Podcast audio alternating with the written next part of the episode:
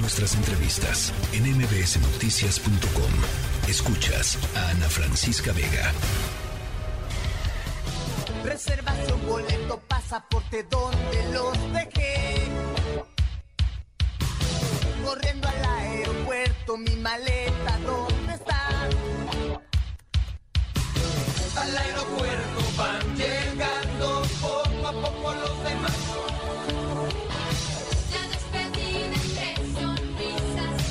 a abordar, casi a despegar. En París. Bueno, hay que aprovechar que hay pues días de descanso, los, por lo pronto el fin de semana que ya está aquí a la vueltísima de la esquina para quizá eh, pues hacer un pequeño viaje, desconectarse un ratito en este fin de semana santa. Marco Daniel Guzmán, viajero y fundador del, bio- del blog viajabonito.mx, me da como siempre mucho gusto platicar contigo. Ana Francisca, ¿cómo estás? Te saludo con mucho gusto. Pues el gusto es mío de poder sonsacar a las personas a que pues nos escapemos en estos días de asueto Sí. y no les voy a recomendar que vayamos a lo que ya sabemos, ¿no? Que vayamos a Tasco y a esas cosas que ya todo el mundo sabemos. Les voy a recomendar, por ejemplo, ir a un manantial de aguas termales en los pueblos con encanto que están muy cerca aquí de la Ciudad de México, en el Estado de México. Se habla mucho de pueblos mágicos, pero ahorita vamos a hablar de pueblos con encanto y les voy a recomendar el primer pueblo con encanto que es. Temascalcingo. Este lugar, Temascalcingo, que está muy cerca de la Ciudad de México, es único por sus eh, sus aguas termales. Es un lugar de baños de vapor que, aunque ahorita está haciendo mucho calorcito, viene bien también para la sanación. Hay un manantial que se llama El Borbollón, que está rodeado de muchas haciendas fundadas en el siglo XIX y hay algunas barrancas y cuevas, inclusive hay pinturas rupestres muy cerca de ahí y algunos días nos han dicho que datan de 8000 años antes de Cristo. Entonces, este lugar se encuentra al noreste del Estado de México, casi ya pegadito hacia Michoacán y Querétaro. Es un pueblo donde todavía se pueden apreciar las culturas vivas de nuestro país como los mazaguas, los otomís y es la cuna de José María Velasco. Entonces, el lugar se llama Temascalcingo y es propio para tomar las aguas termales, para comprar alfarería, un poquito de cerámica y, fi- y fibras vegetales muy propias de ese lugar. Y vamos a otro pueblo rápidamente, Tenango del Valle, que tiene una zona arqueológica Ah, apoteósica, Sí, maravillosa hermoso, en el sí. Estado de México, una, una zona arqueológica que a lo mejor no se le hace mucho mucha promoción, pero imagínate, su calle principal tiene unos 1.400 metros, plataformas, pirámides, palacios, juegos de pelota, estructuras, este, inclusive todavía se pueden ver los sistemas de conducción y drenaje que utilizaban los antiguos matlacincas que, que, estaban en ese lugar. Y bueno, vale mucho la pena ir a dar esta escapadita muy cerquita a la ciudad de Toluca, rumbo a Iztapan de la Sal, esta zona arqueológica que data del siglo VIII después de Cristo. Y bueno, vale mucho la pena porque también el pueblito está lleno de casonas viejas de la época colonial. Está la famosísima Escuela Primaria Benito Juárez que vale mucho la pena porque es de arquitectura Art Nouveau.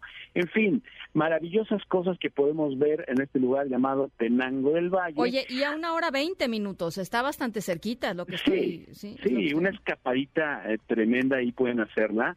Y el tercer pueblo con encanto es Ajapusco, Ajapusco, un lugar que, bueno, pues es famoso porque es lugar de maestros coheteros, la capital mundial de la pirotecnia, pero no lo estoy invitando a que vayan a ver la pirotecnia, sino que vayan a ver el templo de Santo Esteban, que está en esa cabecera municipal, todos los templos religiosos franciscanos que valen mucho la pena tomarte una bonita selfie. Digo, si te la tomas en cualquier lado, ¿por qué no tomártela Claro. en un lugar, en un convento franciscano? Este lugar igual al noreste de- de- del Estado de México, muy cerca, pasando la zona arqueológica de Teotihuacán. Y finalmente, Ana Francisca, te quiero recomendar Otumba, el lugar donde se encuentra un lugar que se conoce como Burrolandia.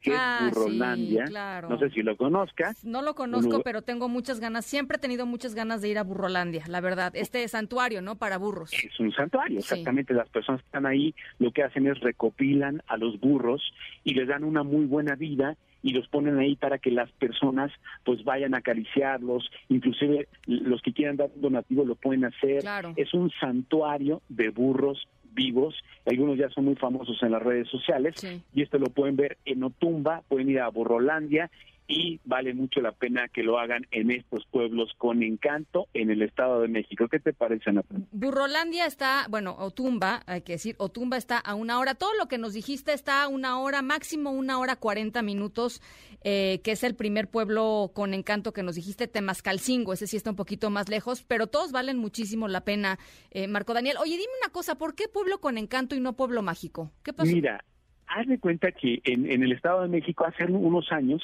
hicieron una política de hacer pueblos con encanto, de, pe- de pueblos que a lo mejor no tenían la potencia Ya. o la representatividad de un pueblo mágico. Ya. Digamos que es la liga de ascenso. Entonces, es- estos pueblos con mano, encanto ajá. le dieron al clavo Sí. en el Estado de México. Sí, o sea, digamos, no, no son no son San Miguel Allende, no son no, o sea, los, los pueblos mágicos que son que atraen, digamos, gente de todo el mundo, pero que sí tienes cosas que interesantes, digamos, que mostrar y la puedes pasar también muy bien. Eso es Sí, básicamente la digamos que definición. están en vías de desarrollo, pero tienen muchas cosas. Digo, pueblos en México tenemos No, muchos bueno. para aventar para arriba, miles, No, pero bueno. estos son los pueblos con encanto del Estado de México que vale mucho la pena visitar, Ana Francisca. Oye, aquí me están diciendo en la redacción, Álvaro Morales, este, que puedes apadrinar burros. O sea, Sí. puedes y, ay, son a todo dar los burros. Fíjate que viven hasta 60 años, eh, Marco Daniel. Y, eso es lo que está cañón, porque la, gente los abandona cuando ya no están en su, en su óptimo para trabajar y, y, pues estas personas eh, generosamente, pues esto, los acogen y les dan una buena vida el resto, el resto de sus muchos años, 60 años más o menos. Exactamente. Búsquenlo en redes sociales, vale mucho la pena, Burrolandia, ya que es una granja didáctica. Está ahí en Otumba, en Estado de México.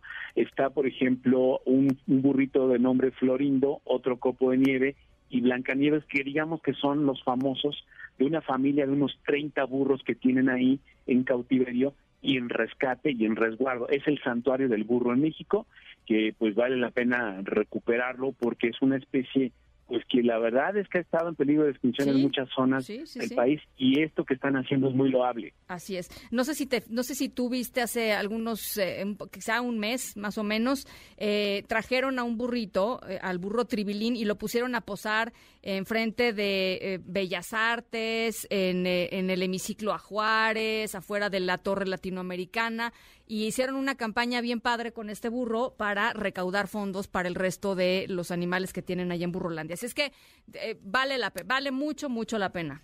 Exactamente, láncese a estos pueblos con encanto. No lo vi, pero yo creo que debe haber sido una locura, ¿no? Porque ya trayéndolos, posándolos en estos lugares, ya imagina las selfies que han de haber salido, Ana Francisca. Te los voy a mandar en este momento, mi querido Marco Daniel. Muchísimas gracias por platicar con nosotros, a toda la gente que nos está escuchando.